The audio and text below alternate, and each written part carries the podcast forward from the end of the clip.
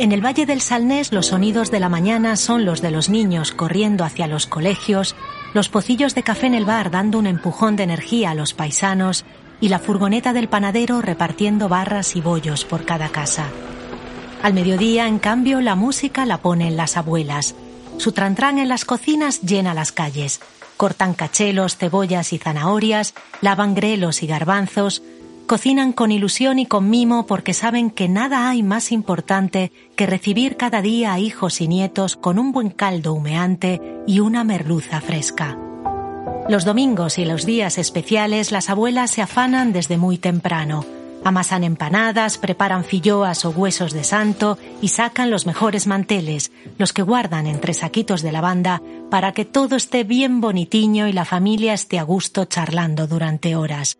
Ellas insisten para que tomes una ración más y si les pones un nieto a tiro, se lo comen a bicos.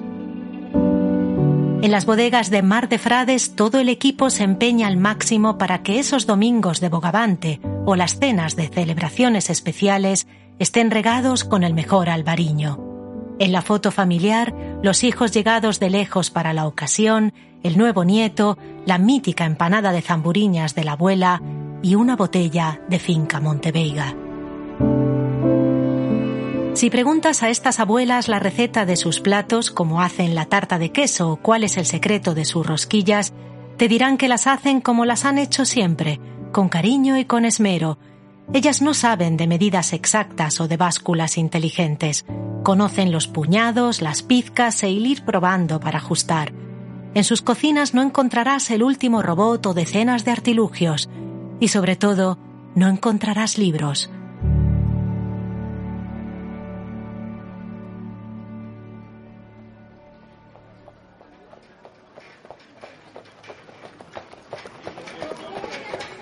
...1791... La revolución pasados dos años había cambiado completamente las calles de París.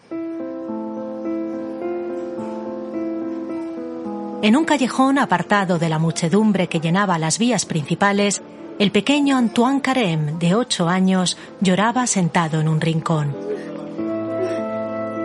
Su padre acababa de abandonarlo allí. Antoine era el número 17 de 24 hermanos y no había dinero para alimentar a tantos. Lo siento, hijo, le dijo antes de marcharse, pero tienes que buscarte la vida. Los lloros del niño alcanzaron la puerta trasera de una taberna. Uno de los cocineros avisó al dueño que se apiadó del niño y le dejó dormir en el local a cambio de que hiciera recados. Karen pronto se hizo querer. Corría de aquí para allá buscando ingredientes, pelaba patatas a toda velocidad. En un par de meses promocionó a pinche de cocina y al poco sabía preparar perfectamente todos los platos que se servían allí. Con 16 años entró a trabajar en la pastelería Chez Bailly. Su dueño era muy famoso en París y Carême estaba deseando aprender con él. Quiero progresar, dijo al pastelero. El hombre accedió, pero en vez de colocarlo a su lado en la cocina, lo mandó a la biblioteca. Lee botánica y biología, aprende todo sobre los ingredientes que usarás, le ordenó, y aprovecha también para consultar libros sobre arte y arquitectura. Karem no fue capaz de confesarle que no sabía leer y obedeció. Tres tardes por semana las pasaba en la Biblioteca Nacional. Poco a poco, de manera totalmente autodidacta y gracias a los libros ilustrados, aprendió a leer.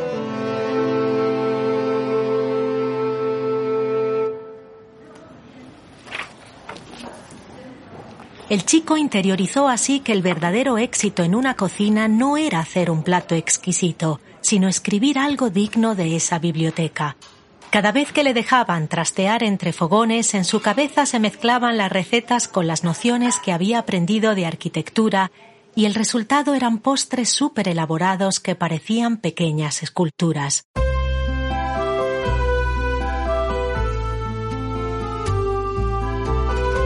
En poco tiempo el escaparate de la pastelería pasó a ser parada obligatoria entre los parisinos. Todos querían admirar las pequeñas obras de arte de aquel chiquillo, tan bonitas que daba pena comérselas. El éxito lo llevó a convertirse en el chef personal del duque Talleyrand. Carême se mudó a su castillo y allí cocinaba para la Francia más influyente, incluido el mismísimo Napoleón. Poco después se mudó a Inglaterra para cocinar en la corte del rey Jorge IV. Allí inventó lo que llamó las cenas ambiguas, cenas donde todos los platos se sacaban a la vez, algo que sigue siendo popular en el país todavía hoy en día. En 1823 pasó a ser el jefe de cocina de la familia de banqueros Rothschild, para los que cocinó hasta su muerte. Tal y como había soñado, el mayor legado de Carême fueron sus libros. Insistía en definirse un escritor y no un cocinero. Él fue el inventor del concepto alta cocina y sus libros están considerados los primeros manuales de cocina, tal y como los entendemos hoy en día, con la lista de ingredientes y la preparación de la historia. Publicó ocho en total, tratados exhaustivos y muy innovadores para su época que se convirtieron en verdaderas Biblias y que siguen siendo usados y apreciados hoy en día. Suyo es el famosísimo El arte de la cocina francesa, cinco volúmenes en los que se detalla desde cómo poner una mesa a cómo planear un menú o la historia detrás de los cientos de recetas que se explican allí.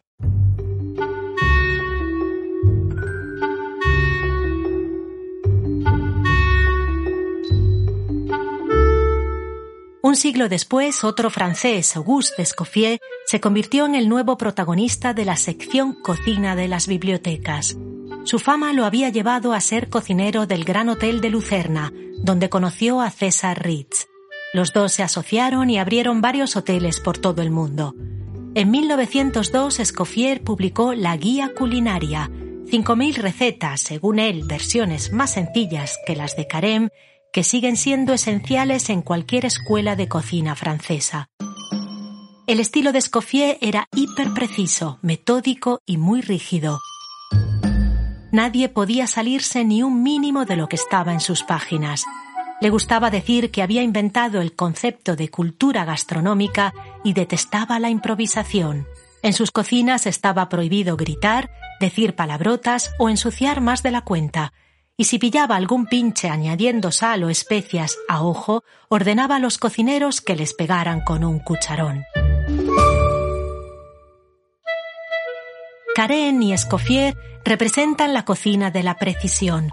Sus platos pueden rozar la perfección, pero carecen de un ingrediente que los podría hacer únicos, el cariño. 25 años más tarde y lejos de París, una niña iniciará su recorrido para hacerse un hueco en la historia de la cocina, y esta vez el camino se hará sin abrir un solo libro.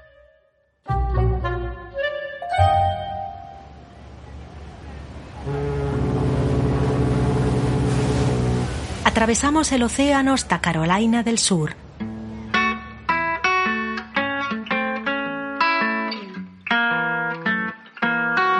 Allí encontramos a Silvia, una niña de cuatro años que está llorando desconsolada como antes en la ciudad de las luces lo había hecho Karem.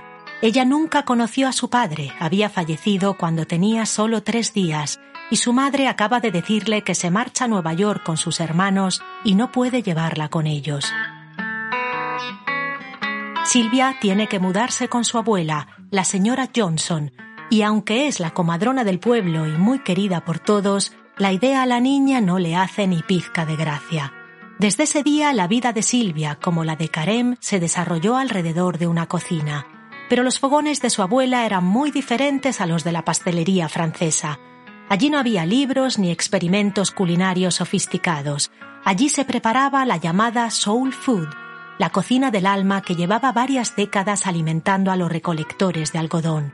Una cocina hecha de pescado del Mississippi, el famoso catfish, alas de pollo con salsa de miel y tortitas con jugo de arce. Los domingos el Sunday Gospel Brunch que organizaba la abuela de Silvia en su porche era un festín al que acudían todas las familias de la zona. Querían enseñarle lo bien que crecían los niños que había ayudado a traer al mundo, pero sobre todo querían disfrutar con su cocina. Silvia descubrió así el poder de comunión que tiene una mesa llena de recetas preparadas con cariño y la felicidad que puede llegar a transmitir una generosa porción de tarta, aunque su aspecto no sea perfecto. Con 11 años se hizo inseparable de Herbert, un niño un año mayor que ella espabilado y delgaducho. Juntos pasaban los días trabajando en los campos, recogiendo judías bajo el sol abrasador de Carolina.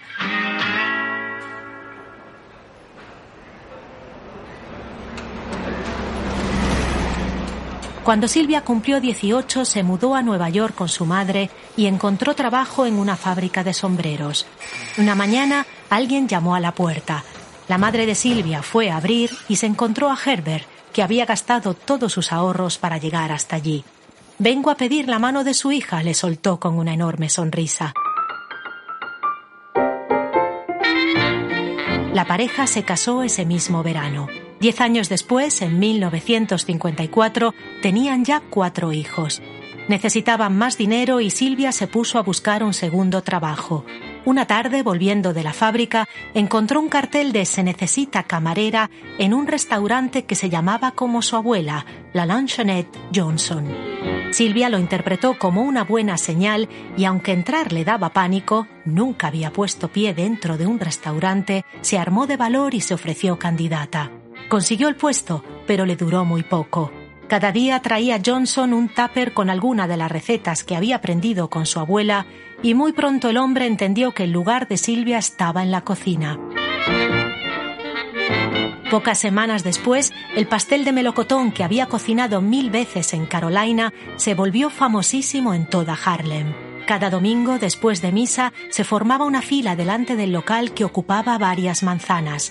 Todos querían celebrar el Día del Señor con las gambas de Silvia y su increíble pollo frito. Un domingo Silvia entregó una tarta a un abogado que había esperado pacientemente dos horas en la fila para conseguirla. Cuando le dio el cambio se dio cuenta de que era el mismísimo Robert Kennedy. Tu cocina ha conseguido traer a Harlem a los ricos de Cape Cod, le dijo Johnson. Eso sí que se merece un aleluya.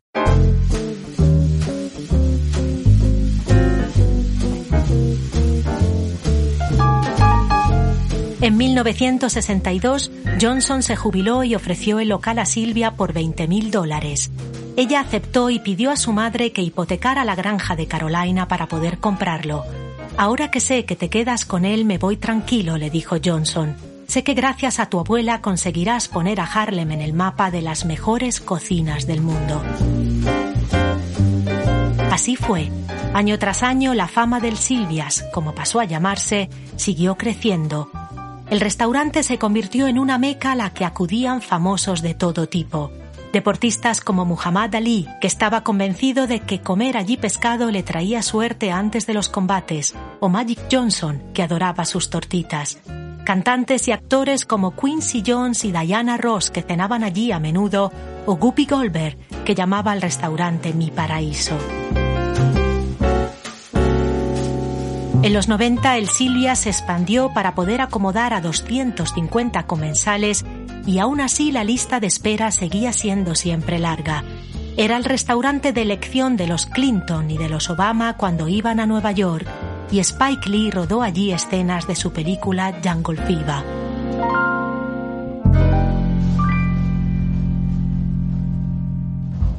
En 1992, la editorial Morrow encargó a Silvia un libro de cocina.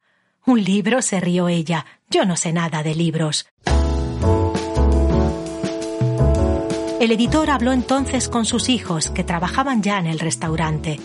Nuestra madre nunca hará una guía culinaria de esas llenas de recetas precisas, respondieron ellos, pero quizás podamos convencerla de que cuente la historia de nuestra bisabuela y que comparta un par de secretos.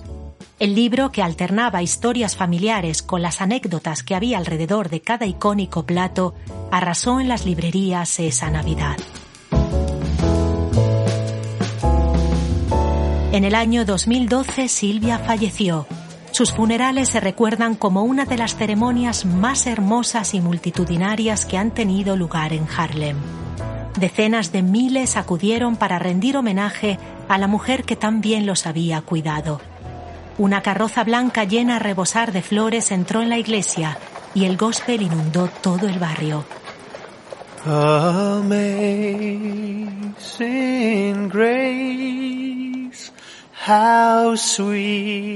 El alcalde Bloomberg y Bill Clinton fueron algunos de los muchos que dieron discursos esa tarde. Cuando la gente me pregunta cómo puedo sentirme en casa en Nueva York, Siempre les recomiendo que vayan a comer al Silvias, dijo Clinton. Sus platos son la perfecta definición de hogar. Pocos días después, el alcalde otorgó a Silvia el premio póstumo de la ciudad y la nombró reina de la soul food. La niña de Carolina acabó así formando parte de la historia real de la ciudad, esa que existe más allá de los libros.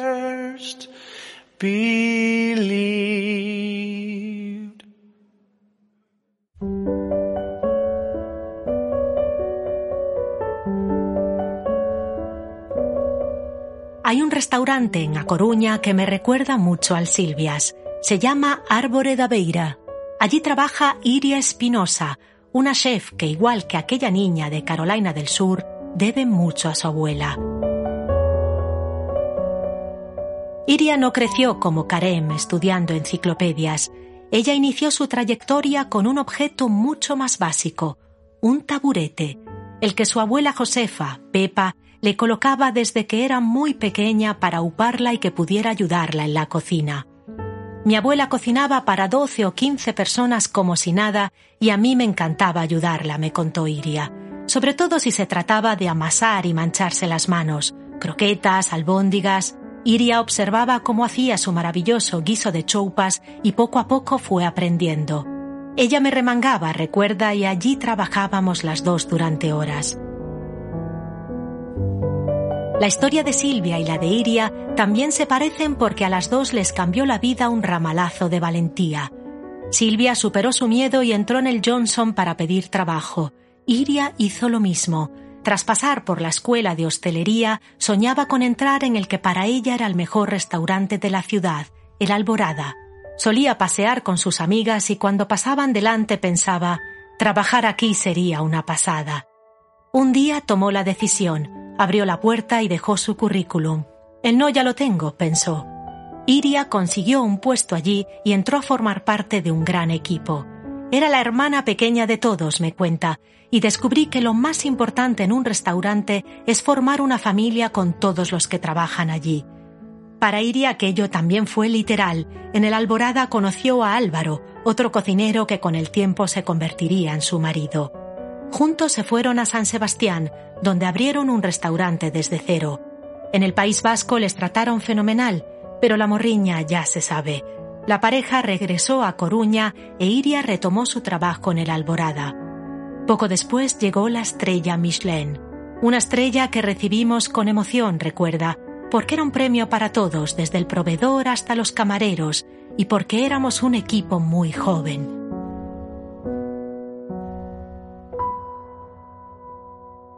En el año 2012, Luis, el chef de Alborada, decide irse para montar su propio local, el Árbore da Beira, e Iria se une a su proyecto. Al principio fue duro, me cuenta, noches y noches en las que no venía nadie. Bromeábamos con que teníamos el récord mundial de ceros seguidos. En los ratos de descanso los dos cocineros solían ir al paseo marítimo y se sentaban en un banco. Desde allí se veían la Domus, el Monte de San Pedro y el Playa Club, los tres mejores sitios de la ciudad. Luis le decía, Rubia, algún día tendremos alguno de esos locales, seremos socios y la liaremos parda. La maestría de Luis y el cariño y devoción a la cocina de Iria resultaron de nuevo ganadoras. Un año más tarde colgaron en la puerta de nuevo una estrella Michelin y a partir de ahí las cosas empezaron a mejorar. En 2018 el sueño de mudarse al mejor sitio de La Coruña llegó.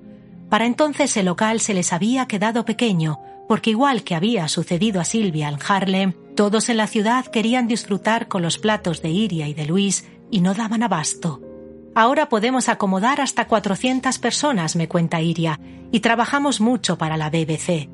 ¿La BBC? le pregunto. Sí, ya sabes, BBC, bodas, bautizos y comuniones, se ríe. Iria es todo simpatía. Su carrera es la suma de ese espíritu maravilloso, un talento incuestionable y aquel taburete de su abuela Pepa que siguió su carrera con orgullo. Mira, esta es mi iriña, decía a todos enseñando los recortes de los periódicos en los que salía su nieta. Las abuelas, ya se sabe, siempre son las mejores fans.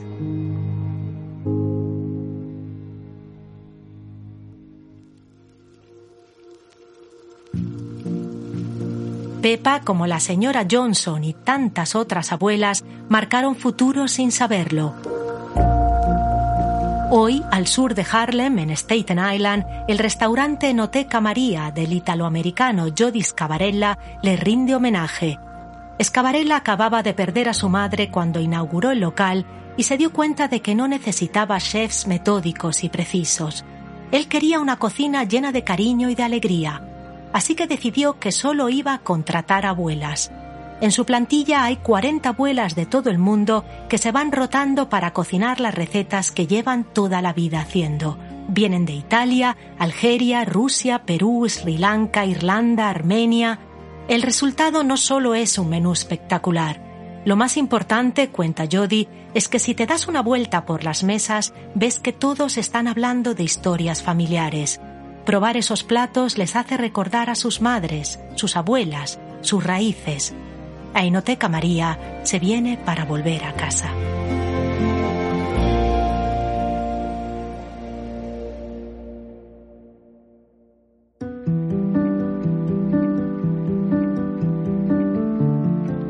En lo más alto del monte de San Pedro, en A Coruña, Iria y su compañero Luis te esperan en su restaurante Árbore da Beira. Dentro encontrarás un espacio amplio con un espectacular ventanal al Atlántico y vistas a toda la ciudad. Tres menús para elegir, además de la carta, que proponen un juego de sabores y sensaciones con el producto fresco y de temporada como protagonista, como cocinaba la abuela Pepa. El resultado es una mezcla brillante entre cocina tradicional y creatividad moderna que les ha ganado un espacio en la Guía Atlántica de Mar de Frades, una guía pensada para ayudarte a experimentar al máximo y con todos los sentidos el estilo atlántico.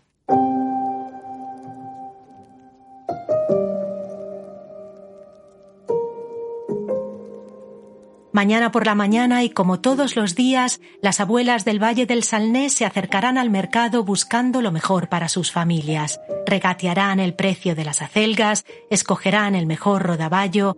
En las bodegas de Mar de Frades también habrá trajín desde muy temprano. Las uvas requieren mimo y creatividad y todo el equipo trabajará con entusiasmo para que cuando estén preparadas formen parte del mejor albariño y puedan acompañar a todas las familias que se reúnan a comer. Así, entre bromas y recuerdos, podrán brindar con mar de frades.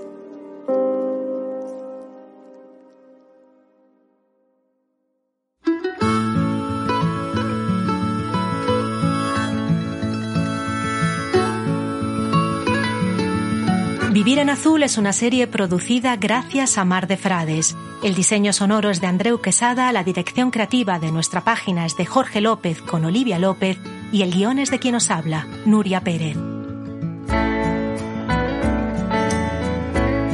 Recuerda que en nuestra página gabinetepodcast.com puedes ver fotos, enlaces y conocer toda la información sobre la Guía Atlántica, una guía pensada para que disfrutes al máximo nuestro océano.